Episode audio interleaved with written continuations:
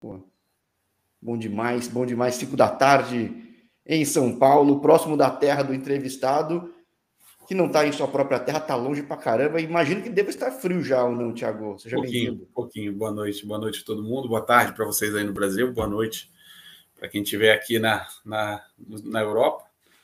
Pouquinho frio. Ainda para a gente não está frio, não. Para a gente está agradável. É, então, isso que eu perguntar. Para vocês, o que, que é frio, né? Na Letônia. Ah, frio é de negativo, de zero para baixo. De zero para baixo incomoda. Ah, de zero para baixo menos incomoda. 10 sem vento, de, digo... 10, de, de, menos 10, aí já é frio. Menos 10 para é. baixo é frio.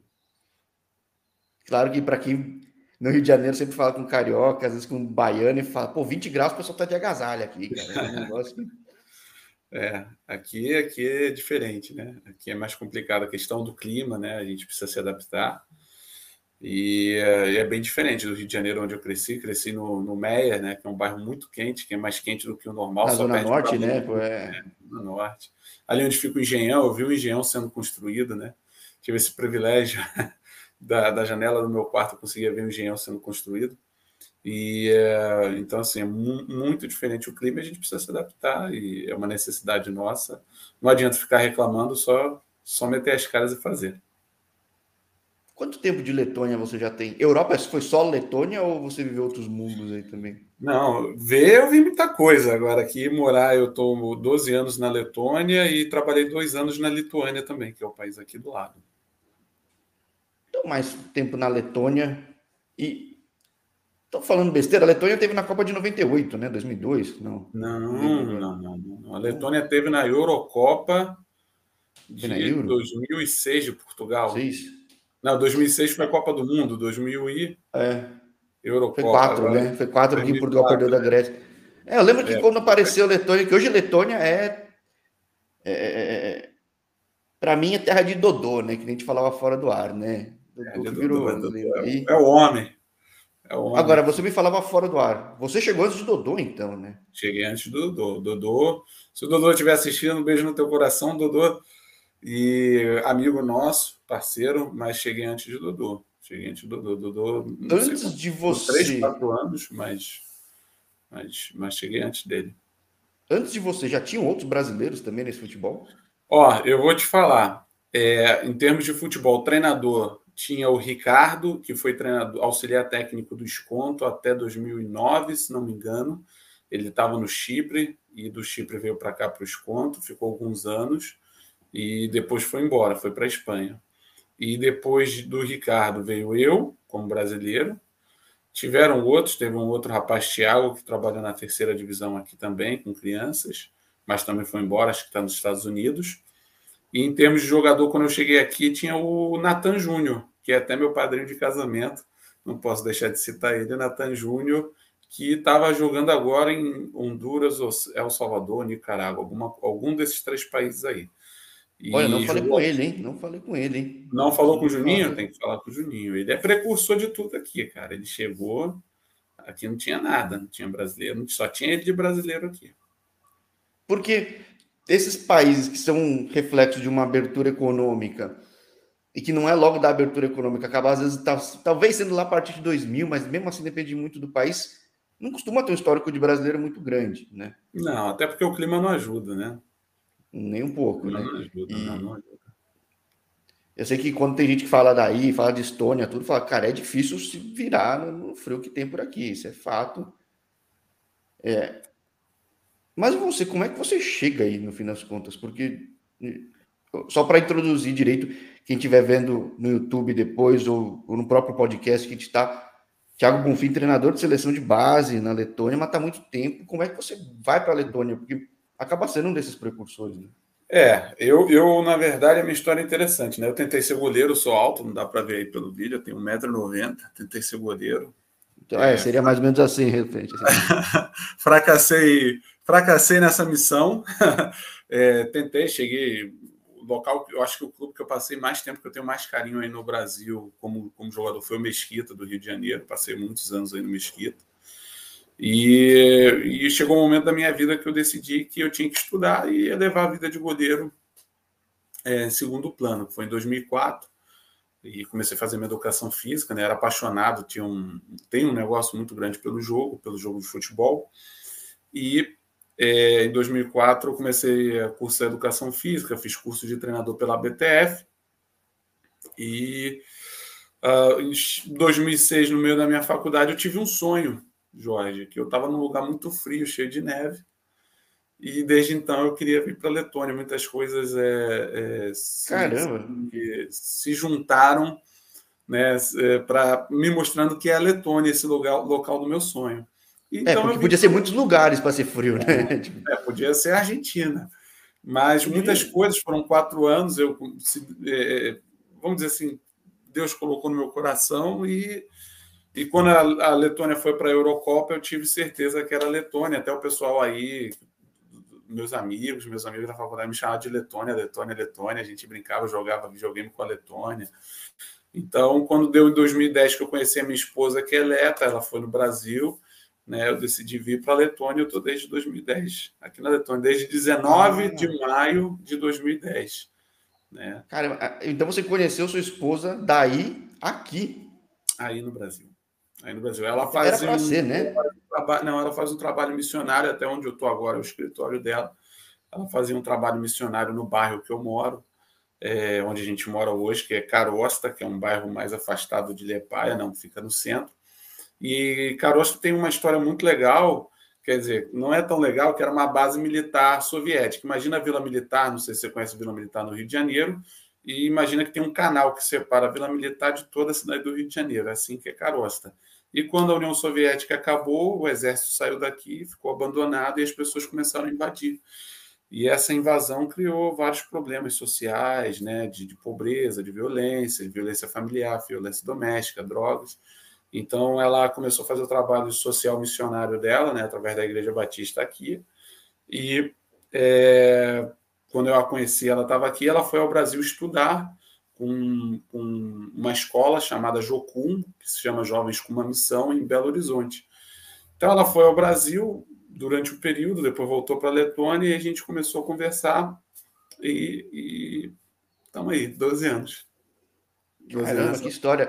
E, e, eu fico pensando, pega uma vila militar no Rio, que toda estrutura militar tem uma boa estrutura, tudo. É, sim, sim, na hora sim, que acaba aí, eu gosto muito no canal no YouTube, eu sempre falo, quando eu converso com gente que está no leste europeu, ou gente também que acaba gostando de leste europeu, assim, do canal de um cara chamado Balden Bankrupt, porque ele viaja muito pelos países soviéticos, muitas vezes estruturas de antigas, eh, estruturas do, do exército, tudo.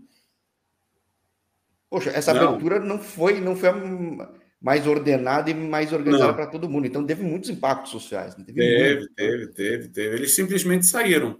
Sim. Simplesmente saíram. Então, assim, as pessoas. É, é, que, que, o governo começou a, a, Teve uma ação do governo e teve uma ação natural. As pessoas começaram a invadir casas, apartamentos que ficaram é, vazios. Tem um empobrecimento e pega uma estrutura, devia ser boa, né? Fala, poxa, é natural. Né? Deveria né? ser. É, a gente está falando aqui um que é o ponto turístico da cidade, né? Você, então, assim, tem a catedral, tem é, o forte, tem. Aqui em Carosta tem o primeiro hotel prisão do mundo, quer dizer, você pode pagar para dormir uma noite como prisioneiro comer como prisioneiro da União Soviética. E aqui teve o primeiro raio-x da União Soviética, também ficava no hospital aqui de Caroço, né, dessa base militar, que era a maior base, uma das maiores bases militares do, do tempo do czar. Isso aqui não é da União Soviética, isso aqui é pré-União Soviética, isso aqui é da época do czar.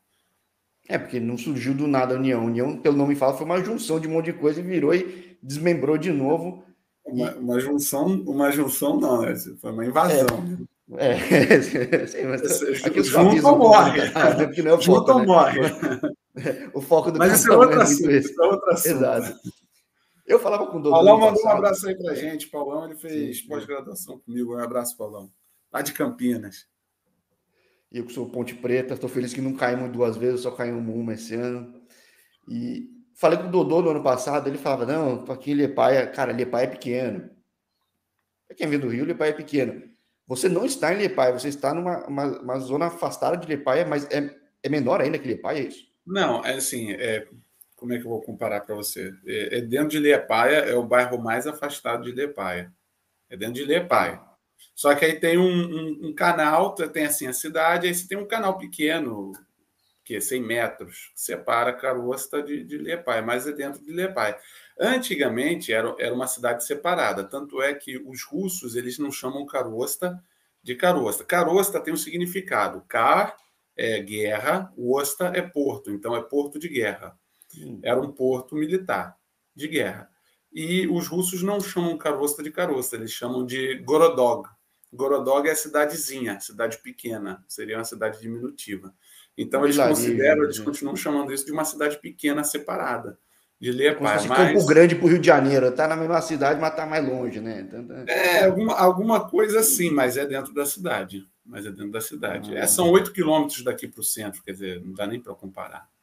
Na Campo Grande é uns 50 do centro, né? Uns ah, 40. Porra, é longe para caramba. Rio de Janeiro é um mundo totalmente diferente. Como é que foi se adaptar chegando aí? Porque você ficou muito tempo, então, com a ideia de Letônia na cabeça, mas quando chegou aí, como é que foi isso? Porque eu sempre falo que Hoje em dia não é fácil se adaptar, mas tem internet, tem um monte de coisa, dá para pesquisar muita coisa. Até pouco tempo atrás tinha internet, mas não era a mesma coisa. Né? Não, não era a mesma coisa. Minha adaptação foi até um pouco difícil. Eu sou uma pessoa muito tranquila, muito brincalhona. Isso foi muito difícil. Por quê? Pô, sou carioca do Meia, brincalhão, andava na rua, falava com todo mundo, contava piada. Puxei uma coisa no meu pai, que meu pai gosta de contar muita piada também. E eu chego num país que é conhecido como o país dos introvertidos, o povo mais fechado do mundo. Então chega eu que gosta de contar piada num lugar onde as pessoas são fechadas, elas não gostam de piada. Será que a piada foi ruim? Ou também os técnicos não quiseram nem falar comigo? Não, é, não, eles não gostam de piada. E, então, assim, foi um desafio muito grande, primeiro no idioma, porque eles falam dois idiomas totalmente diferentes simultaneamente. Né? Eles falam leto e russo, são dois idiomas totalmente diferentes, como se fosse português do russo, é a mesma, mesma coisa, totalmente diferente. E, e, eles conversam assim, eles estão conversando em um idioma, eu estou falando contigo em um idioma, e de repente muda para russo, porque alguém fala melhor russo, ou, ou, não sabe essa palavra em leto, e começa a falar russo. Então teve essa dificuldade de aprender o idioma letão, que eu ainda, que hoje eu, eu falo de um certo nível muito bem, e o russo eu sou muito basal no russo, falo muito pouco russo, coisas básicas, porque eu tenho focado mais no idioma letão. Né? Aí eu tenho, tenho um projeto de aprender russo mais para frente, não, não me fecho para isso, mas tenho focado mesmo no, no, letão. Então, essa foi a primeira dificuldade. Aprender, é, não foi nem aprender o idioma, era dis, distinguir o que, que era russo e o que, que era letão. Depois disso, foi aprender o idioma letão. Né? entender a cultura, entender a cultura do futebol, é, entender o porquê que eles fazem as coisas. Né? A gente tem aquela coisa assim: ah, eu sou brasileiro, pentacampeão e todo mundo vai querer me ouvir. Não, ninguém queria me ouvir. Você tem que se adaptar ao jogo de cada lugar, não tem como, né? É... Tem que se adaptar à cultura, né? Então, é, tipo de liderança, o trabalho. Então, você veja só, os treinadores daqui eles são muito organizados. Eles têm outras dificuldades, mas uma qualidade dos treinadores da Letônia é a organização. E é uma coisa que, eu não, que a gente não tem no Brasil. A organização é uma coisa que está evoluindo no Brasil. Hoje eu eu fui ao Brasil um ano atrás, eu vi alguns treinos que houve uma evolução. Eu tenho alguns grupos de WhatsApp que eu participo e vejo que é esse movimento de organização.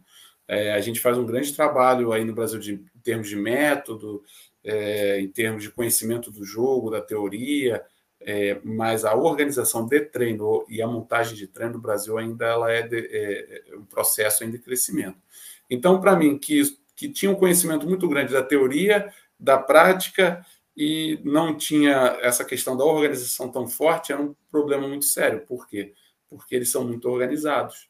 Né? Então, isso também criou alguns conflitos dentro da minha profissão que eu precisei me adaptar, precisei me organizar, é, evoluir na minha questão de organização, de treino, de pré-treino, de pós-treino, organização de campo, essas coisas todas. É, eu não vou saber caracterizar ou até ter um preconceito específico de cada país, mas o que eu sei é que uma influência soviética que é muito físico e muita disciplina sempre, né? Então, eu falei com gente no Uzbequistão há pouco tempo, falei com gente na, na Lituânia, que às vezes corre-se muito, mas tem uma, uma organização para a pessoa ter um, uma, um preparo físico ser duro e ter organização absurda, né? Não sei se aí acaba sendo a mesma coisa. É, aqui acaba sendo assim uma questão que o preparo físico ele não é um preparo físico específico do jogo, né? Ele acaba é, não, não é. por causa da questão do, é, do frio, né, se perde muito tempo no inverno com, com a prática do esporte debaixo de neve, debaixo de é, em temperaturas muito baixas, e acaba que não você perde muito tempo do ano com trabalhos e com momentos que não são específicos do jogo e eles perdem no quesito o jogo, o jogo. O indivíduo é forte. O indivíduo, jogador, leto, lituano, eles são fortes, mas eles perdem no quesito entender o jogo porque eles jogam fora de um contexto. Hum. Também tem as questões climáticas. Na Lituânia existe o fato de que não é o primeiro esporte, certo? Basquete é um negócio isso, na Letônia. É, é a fábrica de jogadores de basquete da União Soviética. Isso. Na Letônia. E aqui é o rock, futebol... aqui é o rock no gelo. Ah, esse. É o Então o rock no gelo é mais popular, hein? É mais popular. Eu acho que agora está evoluindo muito. O futebol evoluiu muito de 10 anos para cá. É, houveram alguma, algumas mudanças na federação, algumas mudanças dentro do, é, dentro do, do, do, do quadro de times que jogam agora na Letônia, das pessoas que trabalham com futebol e há uma identidade nacional. Antigamente não havia, havia uma identidade russa, a maioria dos clubes eram russos, a maioria dos clubes falavam russo, e hoje não, hoje já há uma identidade nacional, a maioria dos clubes falam letão, por mais que tenham treinadores que sejam de fora, a maioria dos jogadores já são letões, né? então há é, essa mudança, essa tendência de mudança, para haver uma nacionalização do esporte, uma sensação de nação dentro do jogo, e aí há uma popularização do jogo. O rock no gelo ele é praticamente todo letão. Né? Por que, que é, é popular? Porque todos os jogadores são letões, ninguém fala russo. Ou não se ouve a língua russa no rock do gelo, mas no, no futebol ainda se ouve. Mas se ouve muito menos do que se ouvia 10 anos atrás. Então está havendo essa nacionalização do esporte aqui e a tendência é que o, o futebol se torne o primeiro esporte num futuro aí, uns 5, 10 anos, eu acho que se torne o primeiro esporte da é. Letônia eu, eu, o rock no gelo ele vai diminuindo no mundo todo, não tem como, né? Ele acaba sendo muito regional e você tem um esporte que cada vez cresce mais. Esse é até um ponto. Futebol, de às vezes de alguns países que são mais, mais mal ranqueados, eu vejo que eles estão subindo de nível muito rápido, né? Sim, sim. sim. acho que o conhecimento também está chegando mais rápido, a tecnologia está chegando mais rápido. Sim, Como sim. é que você viu a evolução de futebol na Letônia nesses 12 anos? Então, houve uma mudança o, o que aconteceu na Letônia? Né? Saíram treinadores que eram muito antigos, que trabalhavam 40, 50 anos dentro da, da, da, do regime soviético, e entraram novos treinadores com vontade de aprender, com, com conhecimento tecnológico, e esse conhecimento é importante para você ter informação. Hoje se tem ainda muito poucos livros em russo, então significa que aqueles treinadores da Letônia que conseguem falar inglês eles conseguem ter maior conhecimento do que outros treinadores. Né? Então, eu digo para você, a gente tem um grupo de WhatsApp de livros aqui da Letônia que, é, se, se eu dissesse 50 livros, um é em russo, é, 49 em inglês. Quer dizer, então, eles não conseguem, quem não consegue falar inglês fica muito para trás. Né? Então, os treinadores mais novos conseguem, os mais antigos de meia idade vão ficando para trás e está havendo essa mudança. E tem muito talento aqui na Letônia. Tem muito jogador bom, Jorge. O problema é que eles abandonam o jogo. Chega com 14, 15 anos, eles, eles vão embora. O problema não é fazer jogador. É, você diz o quê? Eles vão embora para outro esporte ou por uma questão econômica que eles procuram ir mais para o, o Ocidente Europeu, que às vezes não, vai ter mais oportunidade? Ele, eles não precisam do futebol. Eles não precisam do futebol. A escola do rico é a escola do pobre. Tá? A escola, a escola é de, praticamente de graça aqui. O meu filho, eu pago a alimentação da escola dele. Então, a escola do rico é a escola do pobre. E então, assim, eles têm condição de fazer uma faculdade, eles têm uma condição trabalhar, de ir para fora, vai para uma Suécia, para uma Inglaterra trabalhar, e eles não são apaixonados pelo jogo. O jogo, o futebol, ele exige um nível de sacrifício muito grande e só se sacrifica para ser jogador de futebol quem é apaixonado, quem está em, amor pelo jogo, quem tem uma, um compromisso emocional com o jogo. Se não tiver esse compromisso emocional, não consegue passar as etapas que são necessárias. Por quê? A gente está falando de uma juventude é, que, que ela já é fraca por natureza, né? uma juventude de frente de computador e celular que desiste e, fácil nas coisas, né? Porque tudo fácil, é. vem fácil, vai fácil, né? vai é. fácil. Então vão ter dificuldade. Vai chegar um momento que você. Eles jogam por ano aqui, 2009, 2008, então só jogam essas idades. Vai chegar um momento que o 2009, junto com 2008, e aquele menino não vai ter a vaga. E vai chegar um momento que vai juntar com 2007, com 2006, e não vai ter a vaga. Então eles acabam abandonando, ou porque não gostam, porque precisa treinar muito, porque precisa ficar muito tempo fora de casa, e arrumam as namoradas, né? E, e os amigos convidam para ir para festa, para balada, essas coisas todas, e eles acabam abandonando por falta de, dessa questão do compromisso com o jogo. O que é normal, que acho que tem em todo lugar. Isso também é até um, um aspecto se você pegar no outro extremo. Eu já falei muito com a gente, muita gente nos Estados Unidos e dizem que lá tem potencial para ser campeão fácil. É que o jogador de lá ainda não é aquele jogador que vai com aquela fome, uhum. com aquela ambição que às vezes tem um jogador de basquete ou de futebol americano. Sim. Né? Então, né, por questões sociais, econômicas, enfim. Sim. Aproveitar aqui, pegar umas perguntas do Paulo aqui, que o Paulo estava mandando um abraço, e você falando de um pouco de deixar de ser russo, a influência russa, ele até pergunta aqui, poxa, mas tem questão de doping, de cultura russa, é, impactou, impacta de certa forma aí a, a, a, o que, que, teve aí ou não? Já, será que é algo distante ou nunca teve? O que, que se pode falar Rapaz, no, no, no, eu, não, eu não sei te dizer como é a questão de antidoping aqui. Tá? Se tem antidoping no, no campeonato letão, se não tem, eu não, não sei te dizer. Eu acho que não tem. Eu acho que não tem tá? Então, assim, com certeza impacta, porque é uma questão cultural, é uma coisa deles. Agora, em que nível que eles usam, se usam, se não usam, eu não posso te dizer. Eu não tenho essa é, é informação. É individual, sim, é. é mas, é que o que aconteceu mas... do lado russo foi gigante, deu mídia, enfim. Né? E o é programa olímpico é muito diferente de um programa de uma ex-União Soviética, certo? Então... É, é uma questão cultural. Então, se, se, se veio da União Soviética, provavelmente deve ter alguma coisa escondida aqui, lá. Mas, mas eu não consigo. Eu nunca vi, nunca participei e nunca vi ninguém falando contra, mas deve ter algum, algum movimento, sim. E aí, só complementando o que a gente estava falando, que o Paulo comenta que ou é apaixonado ou tem o esporte com uma ascensão social. O esporte é uma ferramenta de ascensão social na Letônia? Eventualmente não. hockey ou nenhum nem outro não. assim? Não, o hockey só joga quem é rico. É muito caro jogar ah. hockey.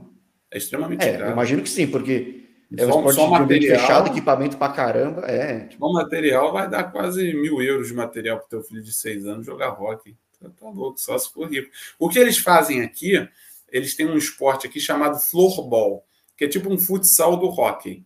Tá? É, é uma mistura de. Ah.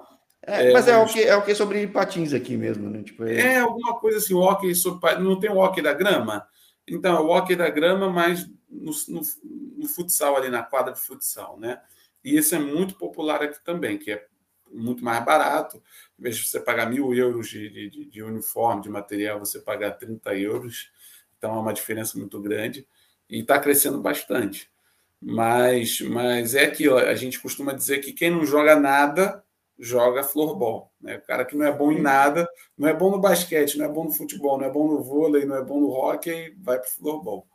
Então, e o ruim gente... é um esporte de uma mecânica que não ajuda no futebol, né? Não, porque esse é. é abaixado, quem é alto não favorece, né? A nuia, que é o, o taco, né? Ele, ele, não é alto, não é um esporte anatômico. Então, é, mas, mas tem essa questão, é, eles preparam os jogadores de floorball, acabam indo alguns, pro, que nem o futsal faz para o futebol, alguns vão para o hockey depois do, do, do floorball. É, porque realmente futsal para a gente é uma escola muito grande, não tem como. E, e acho que o mundo está começando a ver que, de novo, esse jogo, espaço reduzido, tudo, ele aprende-se muito, né? Sim. Aí eu aproveito sim. Uma, uma pergunta aqui do André, aqui, ó. Que ele fala, falando de jogo, vai, porque a gente está falando de muita coisa menos jogo. E eu falo, André, ó, quem segue meu canal sabe que eu falo pouco do jogo eu me empolgo de outras coisas, mas que todas elas influenciam o jogo, sem dúvida nenhuma. Mas falando de jogo, qual é a diferença principal da base aqui de Brasil e de Letônia nesses anos que você viu? Você chegou começando em clube, começando em clube de base, ou como é que é? Só juntando as duas perguntas. Não, já, já trabalhei de tudo. No, no futebol já fui de tudo. Você pensar aí, eu já fui de tudo no futebol, de jogador, marqueiro, dono de clube, já fui cartola. Não, mas aqui na Letônia. Na, na Letônia também, já fui de tudo. Da hora. Então, assim, já experimentei praticamente de tudo no futebol, é bom para o nosso crescimento, mas respondendo o, o André, um abraço, André, é, as, as diferenças são muitas, né? principalmente a diferença dentro do Brasil. Uh, se a gente estiver falando de um clube como Flamengo e Vasco, né, eles são clubes captadores, eles não são clubes formadores. O que significa? Você está no Vasco, no, vamos dar o exemplo do Vasco, trabalhei lá dentro. Você está lá no Vasco e você está no sub-10, vamos dizer. E você está fazendo um bom campeonato, aí você vai para o sub-11, você atrasa um pouquinho na maturação, perde na parte física, e tem um menino que algum olheiro viu de um outro clube que está indo melhor que você, ele vem, ele é avaliado, entra no teu lugar e você é dispensado. Né? Isso é trabalho de captação, não é trabalho de formação. Você vai dispensando, você vai fazendo seleção natural. O trabalho de formação ele vai dos sete anos até os 21, você não sai do clube, você fica lá. Né? Essa é a ideia. Se você pode piorar, melhorar, o clube não te abandona. E é esse é o trabalho que é feito aqui. Você, a criança chega aqui com sete anos no clube, e fica até ou alguém contratar essa criança, né, quando chega com 16, 17 anos, essa criança é contratada por um outro clube maior, é convidada, né? Ou então fica até 21, 22 e joga no time profissional, no time adulto, ou então vai para a Sunday League, vai para a Várzea daqui, né, que é a terceira, a quarta divisão. Então essa é a, essa é a maior diferença em termos, se a gente fizer a comparação é, com, com clubes como Flamengo e Vasco. Agora, é, quando a gente fala na formação, é, eu acho que o mais bacana que se tem é, é, é, quando a gente divide o atleta, o, o, treino em dois. Eu chamo que é o perfil do atleta e o perfil do jogo. Tá? Nós temos um, um método muito bacana que está ganhando muita força no Brasil já há 10 anos, que é a periodização tática. Só que a periodização tática ela foca muito no jogo. E o, e o jogador se desenvolve dentro do jogo. Aqui na Letônia, a gente não consegue aplicar priorização tática na sua plenitude, por quê? Primeiro, porque a gente não tem seleção natural. Segundo, porque os jogadores são muito deficitários em questões de coordenação, de força, entendimento de jogo, é, enfim, é, técnica, que acaba que a gente não consegue aplicar a periodização tática na plenitude. Então, a gente volta para o trabalho é, de, de, analítico, a gente precisa voltar para o analítico. Do analítico, a gente faz o analítico situacional, e do analítico situacional, a gente vai para o jogo. É mais ou menos assim que a gente trabalha. Então, nós temos o perfil do jogador, que a gente precisa traçar o que esse jogador precisa melhorar. Quer dizer, esse jogador tem coordenação evoluída, força, comunicação, psicológico, emocional, é, conhecimento de jogo. E o que a gente precisa evoluir de forma analítica dentro desse jogador. Né? É isso que a gente precisa fazer aqui. E tem o jogo, conhecimento de jogo, as suas ações táticas, as suas respostas é, para os problemas. Né? O jogo de futebol é uma questão de problema, solução, problema, solução o tempo todo. Eu tenho um problema, tenho que buscar uma solução. E, e essas respostas para o jogador brasileiro ela é muito mais rápida, muito mais natural. É totalmente intuitivo aqui, né? Até pela seleção natural. O cara vai pegando tanta gente que é assim, por isso até que a gente carece de organização, às vezes, que não precisa. Né? Exato. Né? E é, o que eu dá, mais vejo, dá essa impressão de que não precisa, mas precisa. Precisa. O que eu mais vejo assim a diferença é que o jogador brasileiro ele já sabe o que vai fazer com a bola antes de receber a bola. E o jogador letão ele torce para não receber a bola. E quando recebe a bola, isso dentro da categoria de base, tá? É, não estou avacalhando, não, mas isso é o que a gente vê. Quando ele recebe a bola, ele começa a pensar nas ações que vai fazer. O jogador brasileiro não, ele é como um jogo de xadrez, ele já sabe antes de receber a bola, as opções que ele vai ter, o que, que vai resultar dessas ações. Né? Ah, Duas, sim, três. Já vai se posicionando do jeito para dominar, eventualmente para passar para o outro, pra, já viu o goleiro tá antecipado para bater, já. Isso, ele já vai lá na frente. O Letão não, por quê? Porque ele não vivencia o jogo. O brasileiro, ele vivencia o jogo na sua plenitude. O quê? Na praia, na rua, ele vivencia no videogame, ele vivencia o jogo com os amigos, ele vai no estádio, ele assiste o jogo, ele vai no estádio cheio. O estádio cheio proporciona a ele emoção, a emoção é, proporciona endorfina. A endorfina é um hormônio que te ajuda a aprender. Quer dizer, se você está observando alguma coisa, recebendo adrenalina, endorfina, você aprende. Então, você está assistindo um jogo, seu time faz o gol, o estádio está lotado, toda aquela observação, sua gama de conhecimento do jogo ela cresce, porque você está vivendo a emoção do jogo. Já aqui, como os estádios são mais vazios, a criança até pode assistir o jogo, mas ela não vive essa adrenalina, essa endorfina tão grande como a gente vive no Brasil, né? E, e eles não assistem tanto, eles não frequentam tanto estádio, até por causa do frio, é, não jogam tanto futebol, às vezes jogam futebol sozinhos, tem muita criança que joga futebol sozinha, bate bola na parede, Então, bater bola na parede não é uma ação do jogo. Então, acaba que ele evolui uma parte técnica desligada dentro do processo do jogo e na hora de jogar é totalmente diferente, porque você vai ter, você não vai ter a parede, você vai ter um companheiro, você vai ter um, um adversário. Então, são ações, reações e problemas diferentes do que ele está tendo no dia a dia. Agora, vamos lá.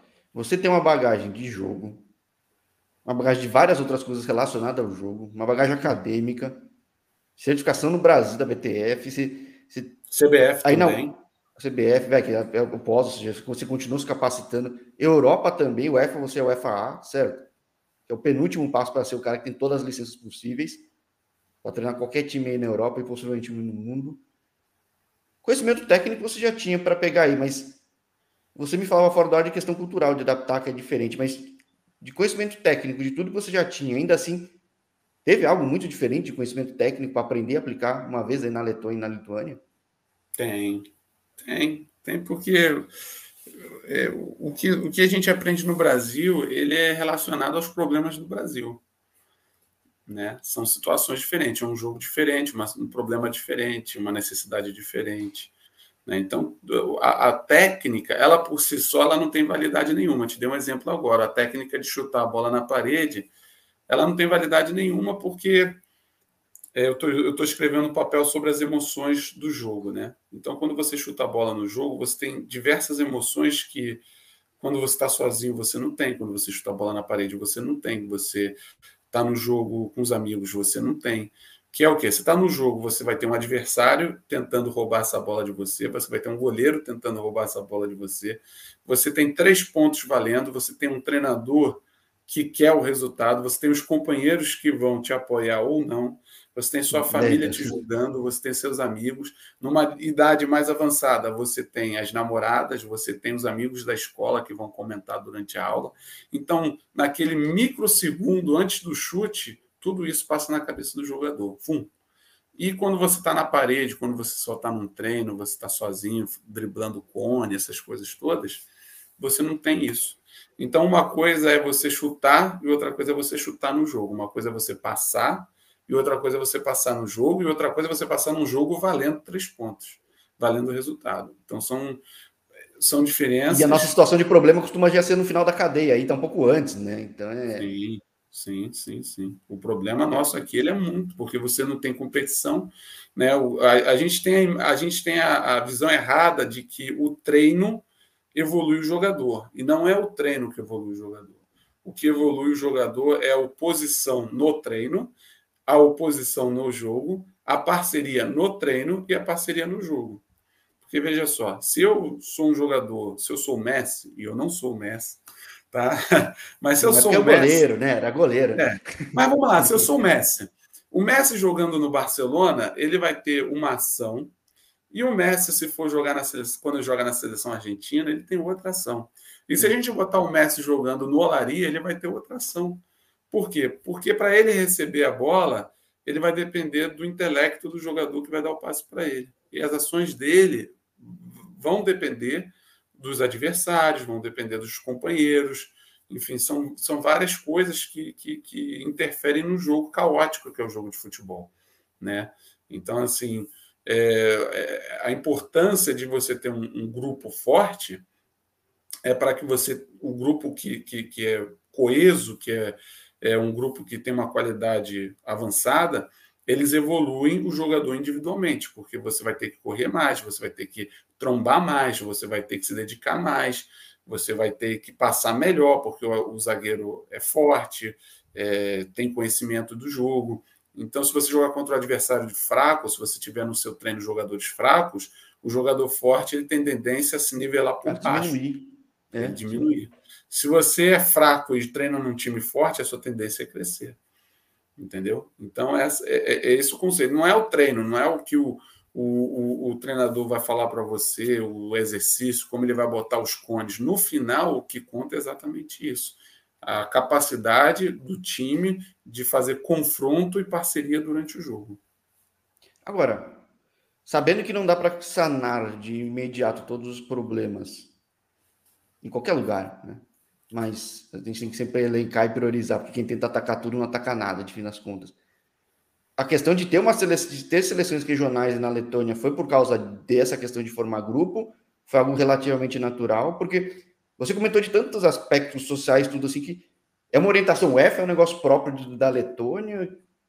Qual é, o, a orientação para chegar nesse ponto que você está hoje e a federação também? Vamos lá. A federação houve uma mudança muito grande, né? Nós, por muitos anos, nós tivemos um presidente aqui, ele não era tão interessado no futebol, ele tinha outros interesses, ele já tinha conseguido uma coisa maravilhosa como presidente, que era conseguir colocar a seleção da Letônia na Eurocopa, né? Ele era o presidente da seleção quando foi da federação. Que mostra que tem talento, porque é difícil é. O trabalho dele foi bom, tal, então ele deu aquela relaxada. Cheguei no topo, agora relaxei, né? E tinha outros interesses depois disso. E com a saída dele entrou uma galera nova e dentro dessas pessoas que entraram está o nosso coorden... os, dois, os nossos dois coordenadores, que um que é o treinador da seleção sub-15 que é o Alexandre Ziziliev, que foi jogador de futebol também, foi treinador, foi treinador do desconto na categoria de base, e o Raimonds Alexandres. E, e eles começaram junto com a questão, é, junto com o grupo de estudos da federação, que foi montado o grupo de estudo, né, era uma coisa mais desorganizada, eles conseguiram organizar isso tudo. Eles montaram o que a gente chama de Footballs Academy. O que é o Football Academy? Né? Que é até o uniforme que eu estou usando, da Football Academy. Uhum que é exatamente isso: são as seleções regionais e a academia de futebol. Então você tem os times de futebol de cada cidade, cada cidade está numa região, está num estado. E como é que o treinador da seleção sub-15 iria fazer essa avaliação dos jogadores? A Letônia é um país um pouquinho grande em relação à Europa, né? A gente dá duas ou três Holandas, enfim, é um, tem certas distâncias a serem percorridas e cada região tem a sua especificidade, seus problemas. Então, eles montaram seleções regionais, né? tem, são, são quatro regiões, Kurze, Melat Gala, Zemgala, Vidzeme e Riga, que é a capital, que seria o Distrito Federal para a gente no Brasil. Né? E eles montaram, os treinadores iriam selecionar os jogadores dessas seleções, né, dessas regiões, e iriam é, disputar um torneio na base da seleção, a Granja Comaria aqui da Letônia, né, que fica em Staitzel, no norte da Letônia, perto da Estônia. Esse trabalho ele, ele, ele era feito por um treinador de um time qualquer aqui da região, por exemplo, pegava um treinador da categoria de base de Liepaia, e o que eles faziam? Eles pegavam 10 jogadores do Liepaia, 7 jogadores do Ventspils e iam. Só que eles não viam jogadores que estavam na segunda e na terceira divisão. Por quê? É, nós temos aqui cidades menores que têm bons jogadores, excelentes jogadores, só que eles não jogam na primeira divisão porque são crianças ainda, moram longe da, da, da, das cidades maiores, o time não consegue subir, né? E esses caras eram esquecidos, foram vendo que esses caras acabavam esquecidos dentro do processo. Então, eles montaram a partir do ano passado, é, seleção regional, treinador da seleção regional, ele ia trabalhar só para a seleção regional. E o objetivo era fazer o scout de todos os jogadores dessa região. Tanto é que né, nas minhas duas seleções que eu montei esse ano, a de 2008 a 2009, metade do time eram de jogadores da segunda e da terceira divisão. Né? Caramba, Isso... o, o, valor que tinha fazer esse trabalho de scout mesmo, né? Porque... Exatamente. E o atacante da seleção 2009 é da segunda, da terceira divisão. É um atacante da terceira divisão. Então, a, a gente conseguiu achar né, bons jogadores, excelentes jogadores escondidos em cidades do interior, cidades de mil habitantes, dois mil, dez mil habitantes. A gente conseguiu achar jogadores para a seleção. E saímos daquela mesmice de sempre, né, de pegar jogadores das maiores academias, que são bons jogadores, mas a gente conseguiu achar é, melhores jogadores é, guardados, escondidos nessas cidades pequenas. Então um é esse. do Paulo aqui. Oi? Oi, desculpa. O que o Paulão falou aí. Não, que ele fala de um negócio que eu já vi muito lugar aqui, até vou projetar aqui a pergunta, mas como é um pouco longa, é mais para falar de intercâmbio, né? Porque é normal, sei lá, em basquete, o pessoal leva um monte de americano, em outros esportes mais de ambiente fechado, às vezes muito russo, muito ucraniano. Teve alguma ideia já de levar gente do Brasil, fazer um intercâmbio com equipes? É, é, assim? muito caro, né? É muito caro. É verdade, então, né? basquete, basquete é um número reduzido, futsal é um número reduzido, né? Mas o futebol é muito caro. A gente foi agora para Portugal, né? O intercâmbio que a gente faz é um processo que a UEFA faz, que é UEFA Youth Development, quer dizer, desenvolvimento dos jogadores novos, e eles fazem que as seleções mais fracas joguem contra as seleções mais fortes, priorizando aquilo que eu já tinha falado: adversários mais fortes vão te fazer mais forte, né? você vai evoluir. Então, nós fomos já para o Azerbaijão, essa seleção sub-15 já foi para o Azerbaijão, a seleção regional já foi para a Finlândia.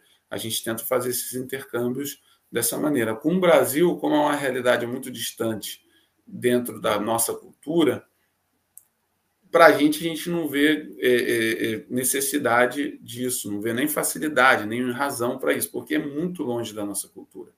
Né? O entendimento do jogo. É, o que eu tenho falado aqui dentro da federação é que países como Islândia, Dinamarca, são países que nós poderíamos nos aproximar mais para conhecer mais sobre, sobre o processo de evolução dos jogadores nesses países. Que é, acho que estão nos próximos da nossa realidade de clima tal. O Brasil, pô, mais. E joga há muito tempo, né? Agora, tem a pergunta do Paulo também: jogador do, do teu país vindo para cá, que assim. É que eu não sei se como, como assim? é o mercado aqui para o cara de fora jogar, né? Eu não, acho que é não, muito mas difícil. Ele, não tem, ele nem sabe, eles acham que no Brasil tem jacaré no meio da rua. Outro, eu tropecei em um, não, tô brincando. É. não, os caras não têm nem noção. Ele, é porque realmente não, é, como você falou, não é tão popular e, e é um país para a Europa grande, mas a população é bem dispersa, né? É, Até as grandes cidades gente, aí são mais dispersas umas da outra, né? A gente está fazendo intercâmbio aqui, alguns clubes estão fazendo intercâmbio com a Alemanha. Nós temos dois jogadores da minha região que jogam na Alemanha. Então, então tem jogador da Bélgica, da Irlanda do Norte.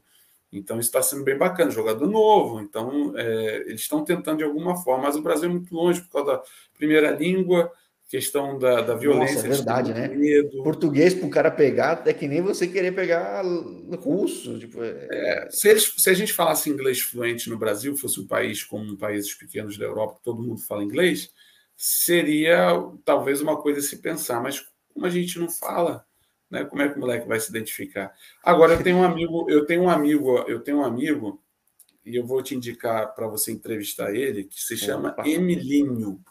Emilinho, ele é um leto que fala português fluente e joga futebol, ele está na Croácia. Mas isso aí, a gente vai conversar sobre o Emilinho aí outra hora, tá bom? Mas é um o cara o nome dele é Emil e virou Emilinho, é isso ou não? Ele é Emils, ele é Emils, né, de nascimento, e virou Emilinho, que ama o Brasil, fala português e joga futebol.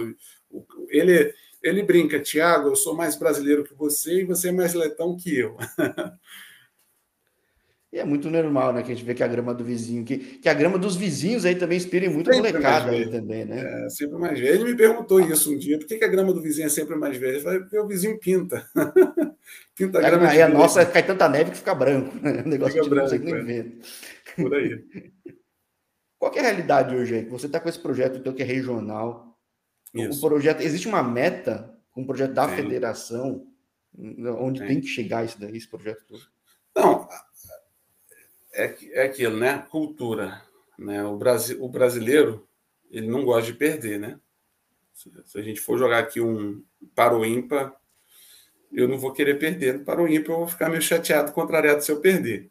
O brasileiro ele não gosta de perder. O letão ele já está meio que acostumado. Então, assim, não existe uma meta, existem alguns objetivos que seria muito bom que a gente conseguisse alcançar dentro desses objetivos.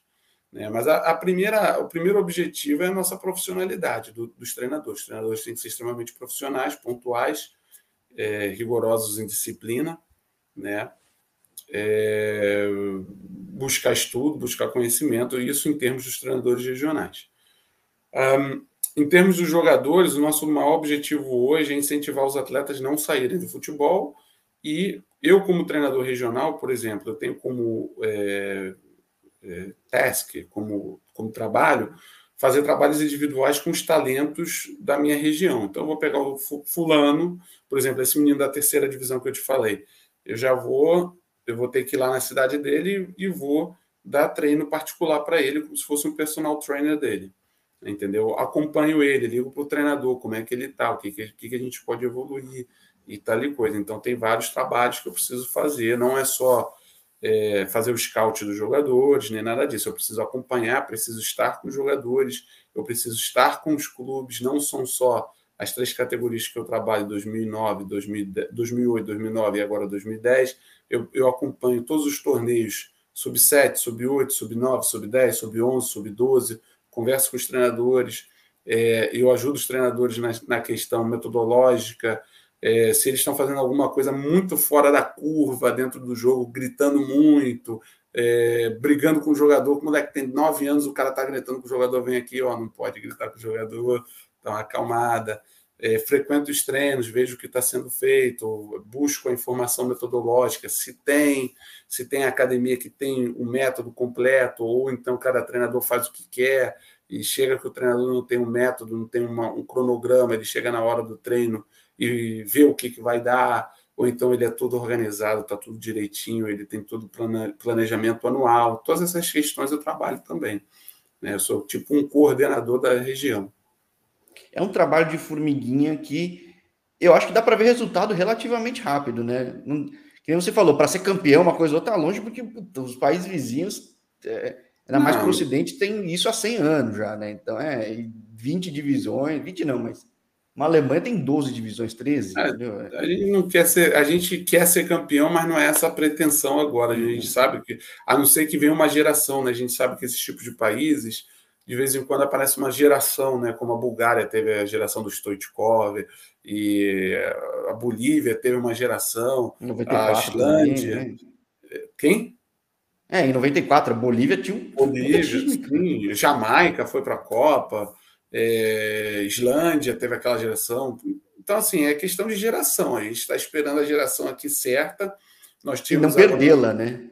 E não perdê-la, porque nós tínhamos aqui a geração 2003, que era muito forte, e nós perdemos metade dessa geração já, porque para bebida, para boate, geração de jogador que e o Sampdoria chamou para ir lá para fazer avaliação e o cara, quando você vê, ah, não estou mais no futebol, não quero mais, não fiquei na Itália, então larguei.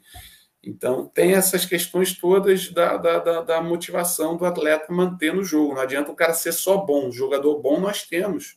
Isso aí você pode ter certeza. Jogador excelente nós temos. O problema é que esses caras chegam com 16, 17 anos, eles o, o jogo porque não querem pagar o preço do sacrifício do jogo. Uma coisa que eu falo muito é que algumas condições, alguns países, pelo fato de terem ligas profissionais menores, com menos times, que permitem chegar num campeonato europeu continental, não só na Europa, mas continental, mais rápido, tem atraído muito investidor. Você vê isso, por exemplo, essa realidade na Letônia também, isso como uma forma de manter essa cenourinha, manter esse brilho no olho do cara novo, porque um time que vai para uma liga da Letônia tem mais propensão de chegar num campeonato europeu do que você fala isso para o letão ou você fala isso para o estrangeiro? Hum, para todo mundo, na verdade. Qualquer um que chegar e investir aí, né?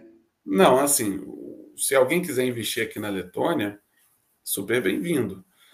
É, a gente tinha muito investimento aqui do dinheiro russo, né? Do dinheiro russo, e o dinheiro russo é, é aquilo, ah, apareceu um clube assim que era da quarta divisão e pum, quando você via, estava na primeira divisão e pum, sumia. Né? Nós tivemos alguns casos assim como Gulbener, que era um time da cidade do interior, Ilux, né, que era time de vila e quando você viu já estava na primeira divisão. Era dinheiro da Rússia que vinha para cá. A gente não sabe de onde nascia esse dinheiro, como o dinheiro entrava, se era né? declarado, mas estava aqui. Né? Você sabe que quanto que vale um jogador de futebol? Você pode dizer que vale um milhão, eu posso dizer que vale dois milhões e você pode pagar 5 milhões pelo mesmo jogador. É, o preço ele é meio. Né, não tem um preço, uma marcação certa, não tem como dizer. Então acontecia muito disso. E isso mudou, isso mudou de alguns anos para cá, aqui na Letônia. Nós temos agora o RFS, né, o RFCHA, que eles chamam, o Riga FC, o Alda, são times que estão ah, RFS se fala RFCHA, que é Riga Futebol Escolas, é RFCHA. É, então. é, é RFCHA porque o, o, S tem esse circunflexo de cabeça para baixo, ah, ele faz som de, é, de escola. De escola. É, o, é a ah, xícara do Carioca. É. Carioca se adaptou fácil, então, aí. Então, ah, essa aí foi moleza. Então é o RFCHA, eles chamam de RFCHA, não chamam de RFS, RFCHA. Esse, então, então, esse clube ele é um. Que tipo de clube que é esse daí? Porque. É, o RFCHA, é uma... o RFCHA, é. RFCHA é história bacana. O RFCHA ele jogava terceira divisão, até quando eu tinha um time na terceira divisão, jogava contra o RFCHA, ganhava deles a rodo. Tem vídeo meu ganhando deles de 6 a 1 papapá, era, era Riga Futebol Escola, quer dizer, era o quê? Era a escola de futebol da Prefeitura de Riga. Ah, que então, da hora, então é isso mesmo que significa? É, então tinha essa coisa de, de, de, de, trabalhar só com criança. E chegou um empresário, que também tinha um, era um cara que a gente disputava a mesma liga que a gente, ele falou, ah, vou, vou investir no futebol legal, ele tinha um time chamado Caramba, e era um time amador, que ele é dono de uma empresa, o business dele aqui é de construção. Mas não tem nada a ver com caramba lá do Rio, não, né? Lá de não, não, não, não, Ah, tá. Eu falo, pô, que mundo pequeno. Não. E aí eles, eles, eles pegaram e, ah, não, vamos, vou, vou comprar o RFXA. E ele pegou, comprou, não sei agora se ele comprou a totalidade, se ele só comprou a, a, os adultos, eu, aí eu não sei muito bem te, te, informar. Eu acho que ele comprou a totalidade, ficou com o nome, mudou o logo e foi embora. Mas, mas antigamente o RFX Riga Futebol Escola era só crianças, adolescentes da prefeitura de Riga que, que eles faziam. Era um clube público, né? Era como se você trabalhasse lá, você ganhava é, dinheiro do, da prefeitura. Da né? prefeitura. Da prefeitura é. agora, privatizou o time e está bem agora. Então, ou seja, tem uns projetos interessantes chegando, né? Sim, sim, sim, sim. Aqui tem bastante, né? Agora é aquilo que eu te falei. É, como a gente já está meio é, vacinado com essa coisa do time aparecer, olha, tá bem, tá estruturado, tá com dinheiro e pum, desaparecer, a gente espera aí ficar aí três, quatro, cinco anos para ver se é uma coisa sólida, se é uma coisa que vai manter ou, ou, ou, vai desaparecer. É um fenômeno de todo o leste europeu, né? Muita liga, às vezes na própria primeira divisão, somente dois, né? Um, assim. É, né? então é... é triste. A gente teve 2010, 2009, 2010 sumiram, sumiram dois, três times assim, campeonato com oito times, campeonato com com 9, com 7, e agora estabilizou com 10, né? Então vamos ver se a gente continua nessa mesma pegada. Então agora vamos resumir isso aqui, porque você tem uma vivência muito grande já aí, e vai no, no, no cerne mesmo, até que é o objetivo mesmo do negócio. É casado com uma cidadã daí, tua vida é a Letônia, né? É, minha vida tá na Letônia aqui, né? Vou no Brasil aí para passear um pouquinho e tal. O pessoal até me pergunta se eu sou mais brasileiro, se eu sou letão. Eu falo, eu sou 100% brasileiro, 100% letão. Porque eu escolhi ser letão, eu escolhi morar aqui. A Letônia não me convidou para vir para cá, não falou, vem para cá que a gente precisa de você, não foi isso. É, eu escolhi, é uma decisão minha. E hoje, eu, quando eu vou no Brasil, assim, eu, é, I'm annoyed, é, me atrapalha, me atrapalha não, mas me impressiona não, mas me eu esqueci a expressão em português, mas me deixa assim meio confuso algumas atitudes do brasileiro. E eu olho assim, mas por que a gente está fazendo isso?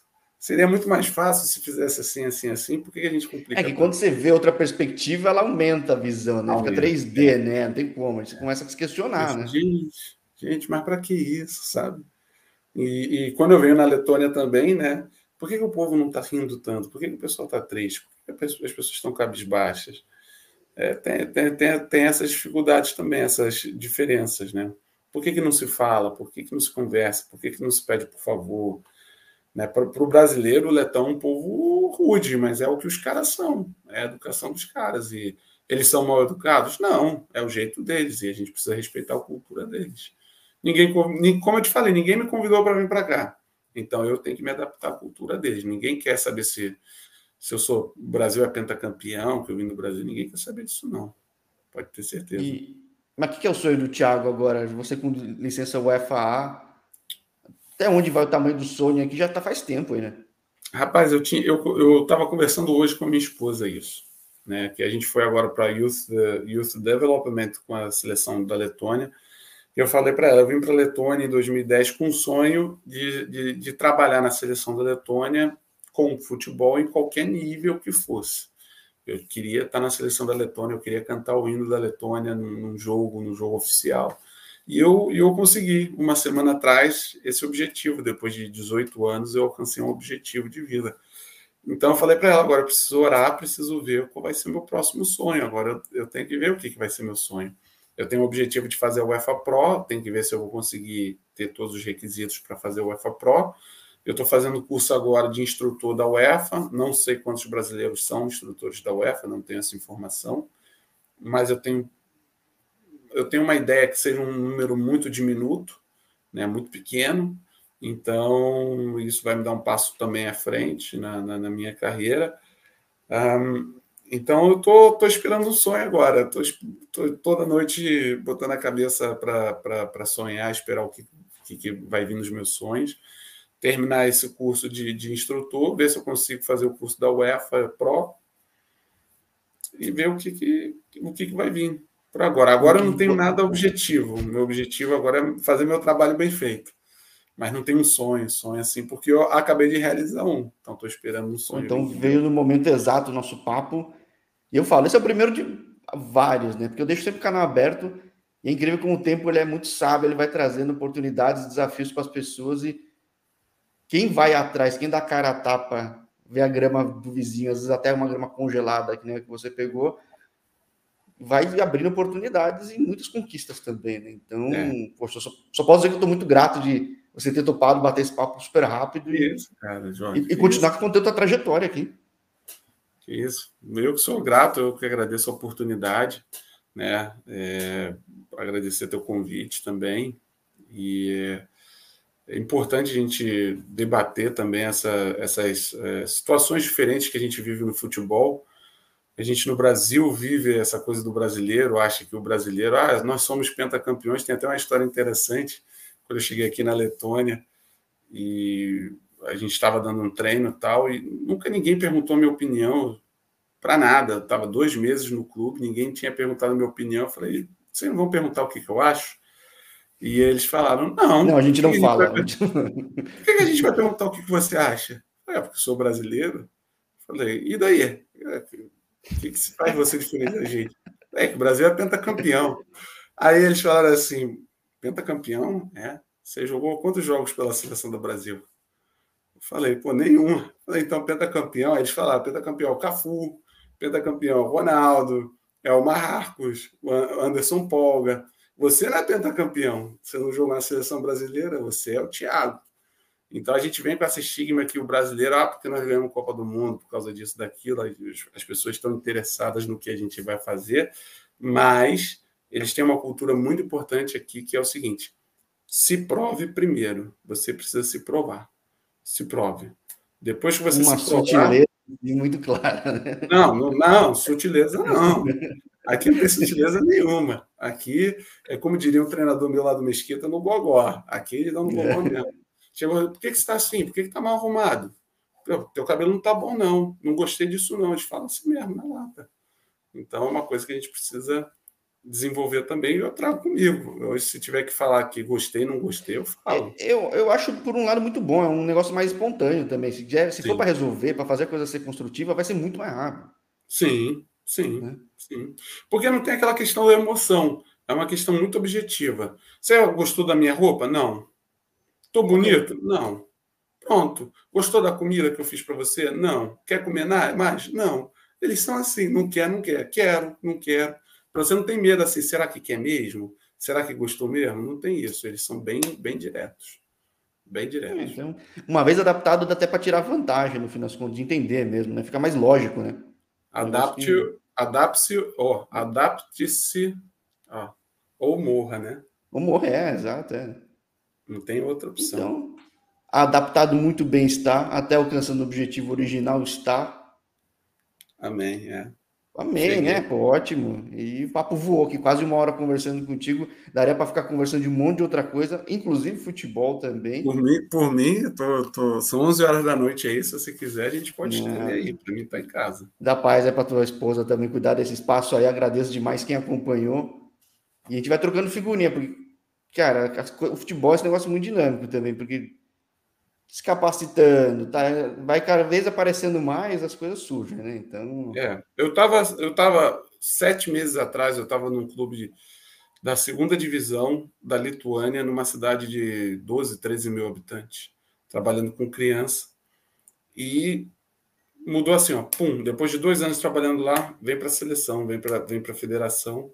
E eu, eu recebi muita proposta na Lituânia para sair para clubes maiores, eu não saí, fiquei lá no meu clube é, prover meu trabalho e, e foi importante. Um, uma dessas coisas foi, foi o que o meu diretor falou: olha, pelo tempo que você ficou, você mostrou seu trabalho, você mostrou que você consegue ficar dois anos, dois anos e meio no trabalho, para a gente é muito importante. Essa dinâmica do Brasil de trocar de clube toda hora não é boa na Europa. Você precisa mostrar que você é, é, é bom o suficiente para ficar longo tempo no, no, emprego. E eles falaram: o seu trabalho foi muito bom, seu time, o resultado de tabela não é tão bom, mas o seu trabalho a gente avaliou muito bom. Então, isso para a gente é o que importa. O que importa. No Brasil, a gente avalia por resultado de tabela. E aqui não, aqui o trabalho global que é importante.